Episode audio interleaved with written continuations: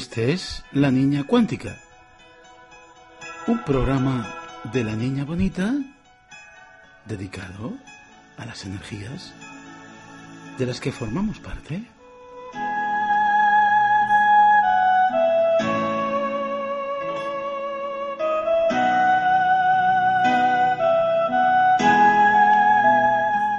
Dedicado a ver el mundo de manera real,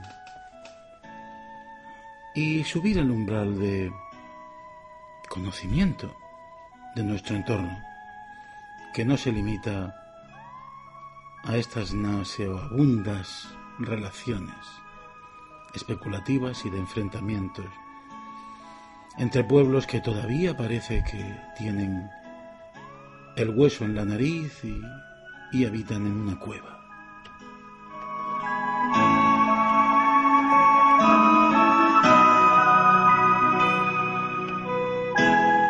Sí, porque el Curiosity ya ha aterrizado en Marte. La derecha nos dice que es el planeta rojo. pero joder, es que es rojo, no se puede remediar. Esa es la realidad, enhorabuena. Enhorabuena a los científicos que han trabajado para ello. La ciencia ahora mismo es la única realidad válida y fiable. Y en ella tenemos nuestras esperanzas. Sí que hay que quitarla de en medio de parásitos, incluso dentro, lógicamente. Sí, todos los paniaguaos del PSOE y del PP, que son legión, se ponen unos, se quitan otros. Las poltronas en las universidades están llenas, en las públicas no, pero en las privadas tampoco. Pues en las dos.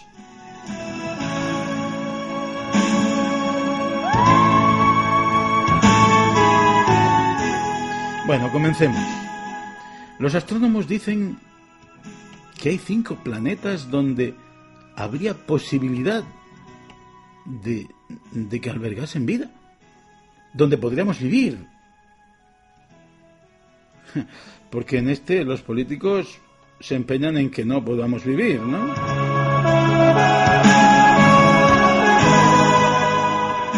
El más habitable parece ser Glies, le llaman 581-G. Lo de G no sé lo que es, a lo mejor es porque está en la gran puñeta, ¿no? Del gran... Es 1,4 veces la Tierra y está a 20,2 años luz. Venga, vamos a hacer las maletas que en este planeta ya no hay quien viva.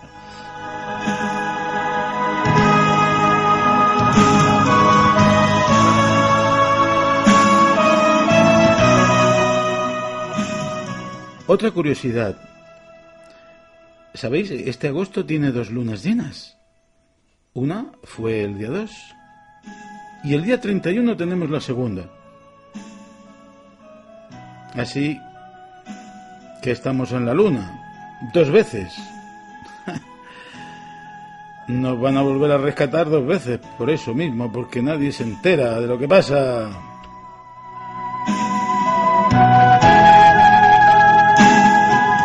En la luna, lo que yo digo.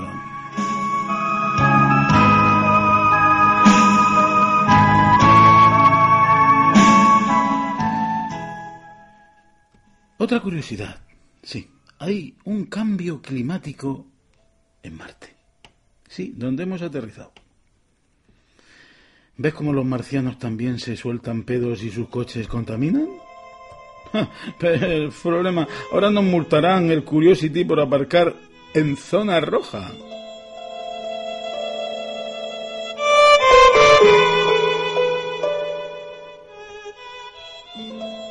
¿Sabéis que las banderas de la NASA siguen en pie en la Luna?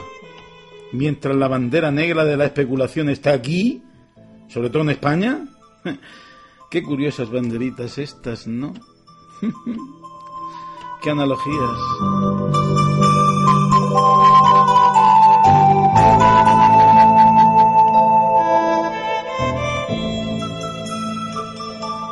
Ahora ya vamos más. Más en serio, aunque todas las noticias estas son serias, claro. Las últimas investigaciones dicen que el movimiento de los ojos antes de hablar permite adivinar qué se va a decir. Pero es que la Universidad de Edimburgo no ha experimentado con los políticos españoles que mienten más que hablan. o a lo mejor la clave la tienen en el otro ojo más oculto. Claro, así va el país. Madre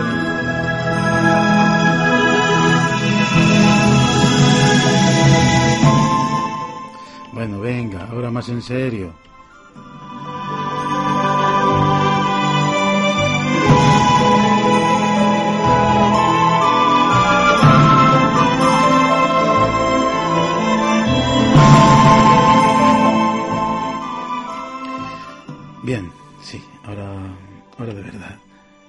Porque la niña cuántica va a observar la verdadera realidad del universo. Sí, nada menos que el encuentro con el bosón de Higgs.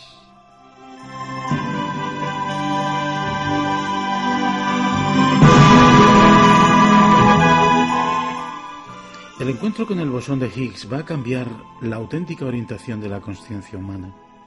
Sí, sí, como lo oís.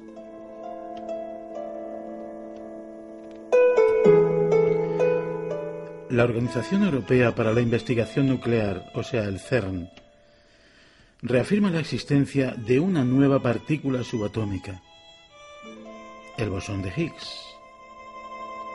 Sí, es la llamada partícula de Dios, una nueva partícula en una región de masas que oscila entre 125 y 126 gigaelectronvoltios. Y fíjense, o fijaos, un gigaelectronvoltio equivale a la masa de un protón.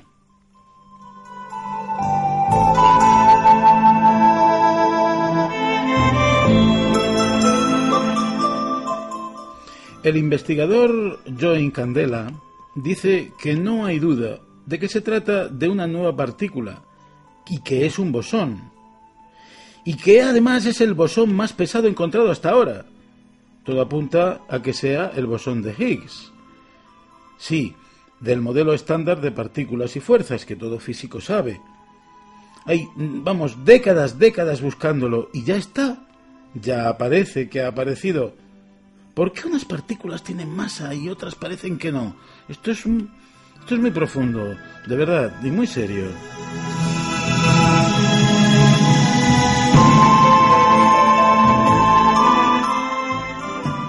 Serio que esa es la gran pregunta.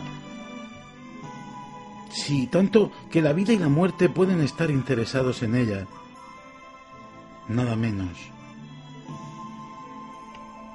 Al respecto, Rolf Hayward, director del CERN, dice que esto es un hito histórico. Y aunque se necesiten estudios más profundos, por supuesto, ya estamos en las primeras etapas. Para empezar, a desvelar algunos de los grandes misterios de este universo, porque al fin y al cabo solo conocemos el 4% del cosmos. El 4% del cosmos está compuesto de materia visible. Así que a partir del estudio progresivo del bosón de Higgs, los astrofísicos podrían ya empezar a explicar cómo funciona el universo entero.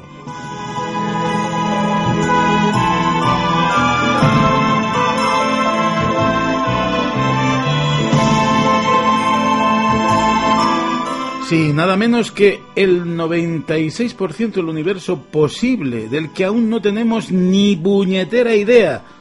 Sí, el 96% de cosas que podemos ir comenzando a saber.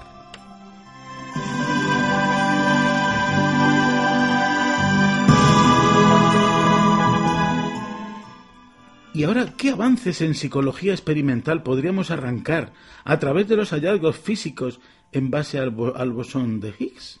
Es que ese es mi tema.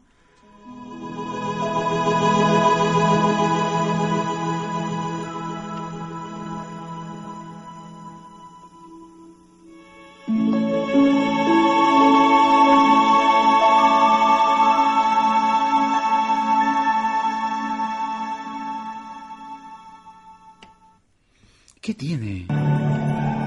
¿Qué tiene la conciencia? Aparte de que es sustentada de las mismas leyes universales que cualquier otras partículas, otras ondas. ¿Cómo se deciden las partículas que forman la materia, o sea, seis leptones y seis quarks, si tienen o no masa?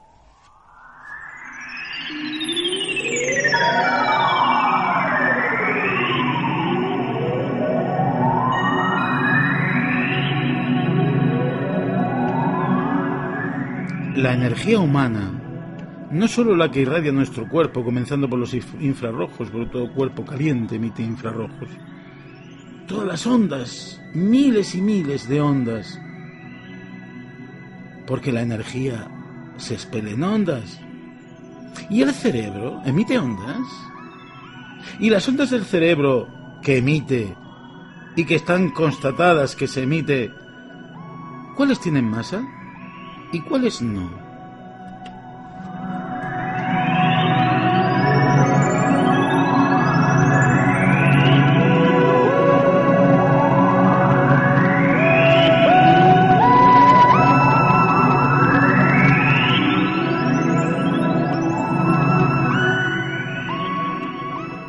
Durante años estoy dándole caña a esto, sin un puñetero y más de más y ni falta que me ha hecho, pero claro, la pregunta sigue.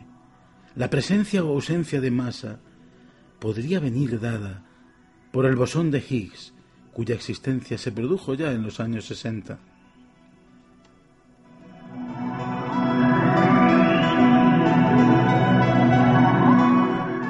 Confirmar la existencia del bosón de Higgs en el modelo estándar supondría haber comprendido el mecanismo por el cual las partículas adquieren masa es decir, emanan de un vacío contenedor.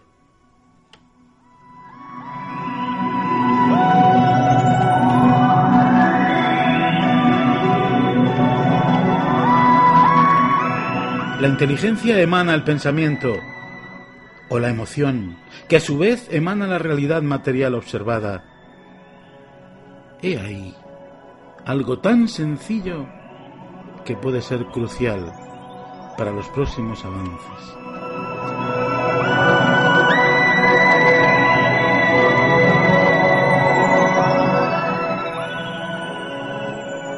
El bosón de Higgs es un bosón que cuando interacciona con otras partículas, quarks, leptones u otros bosones, hace que éstas adquieran masa.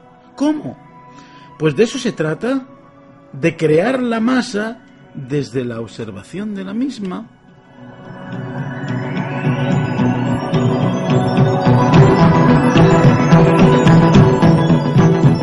La realidad es tan admirable como contundente, como, como prácticamente increíble, pero es así. Somos creadores de masa a través de nuestros pensamientos y nuestra observación.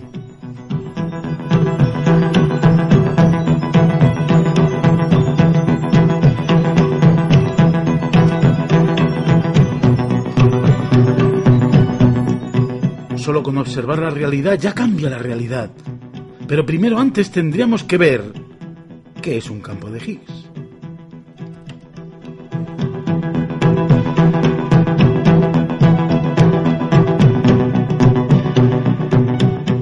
El campo de Higgs es un lugar vacuo, de donde una realidad tangible emana. Sí, del verbo emanar, surge, brota.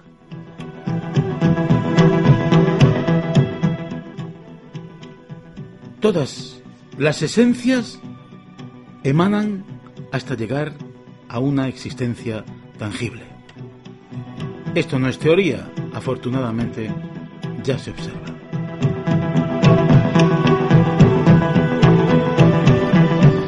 Y emanando, emanando, así poder explicar por qué unas partículas van a tener masa y otras no. El físico Peter Higgs hace nada menos que 52 años da con la clave que ahora puede confirmarse. Y muchos llevamos años trabajando en esa clave.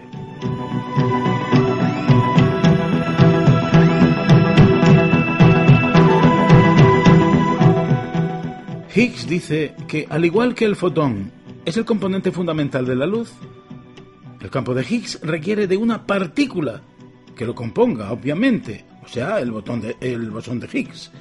El campo de Higgs entonces sería una especie de continuo, un continuo que se extiende por todo el espacio.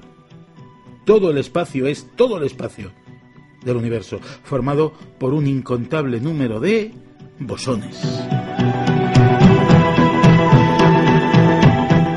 La masa de las partículas estaría causada por una especie de fricción con ese campo, por lo que las partículas más ligeras se moverían por el campo fácilmente, mientras que las más pesadas lo harán con mayor dificultad.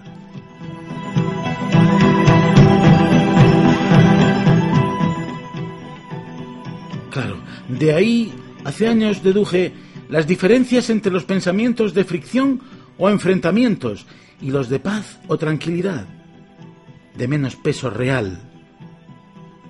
Es así de sencillo, así de fácil, no, no es mucho más. No hay que ser muy listo para entender esto.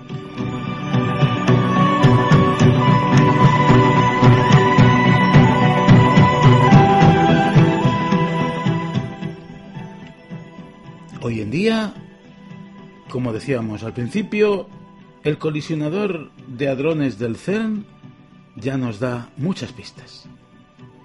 Este, mm, su cometido es utilizar de una manera mm, verosímil la aceleración de las partículas en el interior de su anillo, el anillo que forma el tubo, a velocidades cercanas a la de la luz, habiendo choques frontales entre protones y cuanto mayor sea la energía de las partículas que chocan, pues más masa tendrán los resultantes.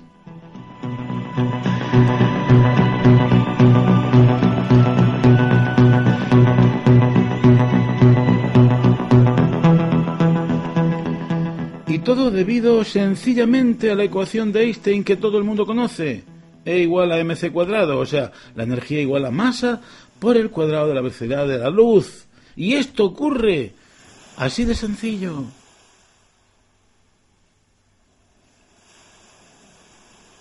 Así de fácil. Igual que mueve las olas del mar, mueve los pensamientos, las alas de las mariposas, el aire que respiras y el corazón que te late. Pero sobre todo los pensamientos, las emociones. Todo absolutamente todo. Pero claro, el bosón de Higgs no se puede detectar.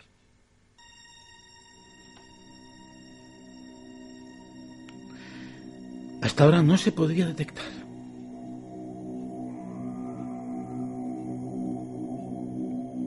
Pero tampoco ahora. Porque hacerlo directamente aún no es posible. ¿Por qué? Porque una vez que se produce se desintegra. A todo pensamiento le ocurre lo mismo, ¿verdad? Si no es precedido por otro.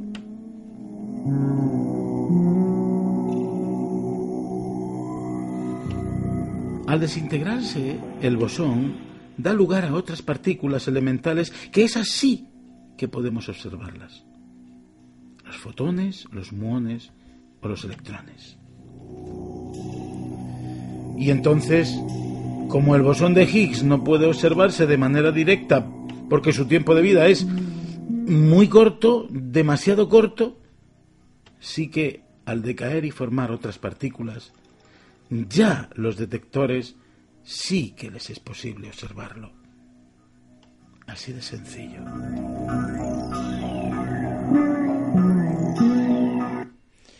Estas, partículas se han de comparar entonces a los fotones. O sea, un exceso de colisiones da una más clara desviación estándar. Cuanto más se colisionan, más densidad y a más densidad más peso. Dice Fabiola Gianotti del CERN, hemos observado señales claras de una partícula en el nivel 5 sigma, en la región de la masa alrededor de, de 12 gigaelectronvoltios, que los niveles no son aleatorios, están perfectamente marcados. El nivel 5 sigma es el nivel mínimo aceptado por la comunidad científica para confirmar el descubrimiento de una partícula e indica la probabilidad de que lo estemos viendo, que sea real y no fruto del azar. Y esa posibilidad de realidad es de 99,99994%, nada menos.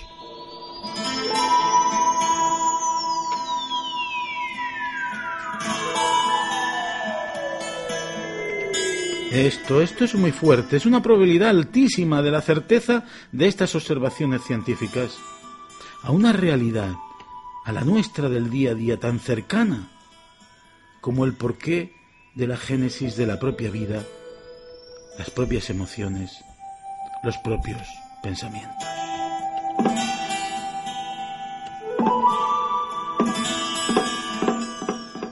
O sea que la pieza que parecía faltar para comprender la estructura de la materia a nivel subatómico ya está encontrada en un 99,9994%.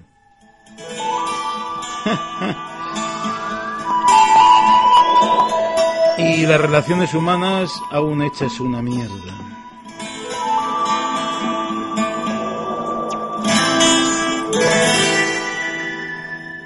La conclusión de lo que comparto con vosotros es que un nuevo mundo llama a la puerta. Sí. Si lo decidís, si lo decidimos, en paz vamos a abrirle. Pero los cambios han de empezar a darse ya.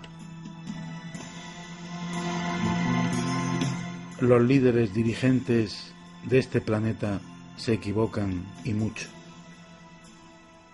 Parece que los nuestros son los más idiotas, además. Nosotros, el pueblo, no nos equivocamos. Y ahora vamos juntos a preparar un mañana mejor. Un mañana mejor. Lo hay, ya es un mañana mejor. Y si limpiamos esto de ratas, todavía más. Gracias por escucharnos a capela. Esto es muy serio y aquí no caben coñas, pero no hay mejor seriedad que una sonrisa, una ilusión, una alegría de vivir y un objetivo.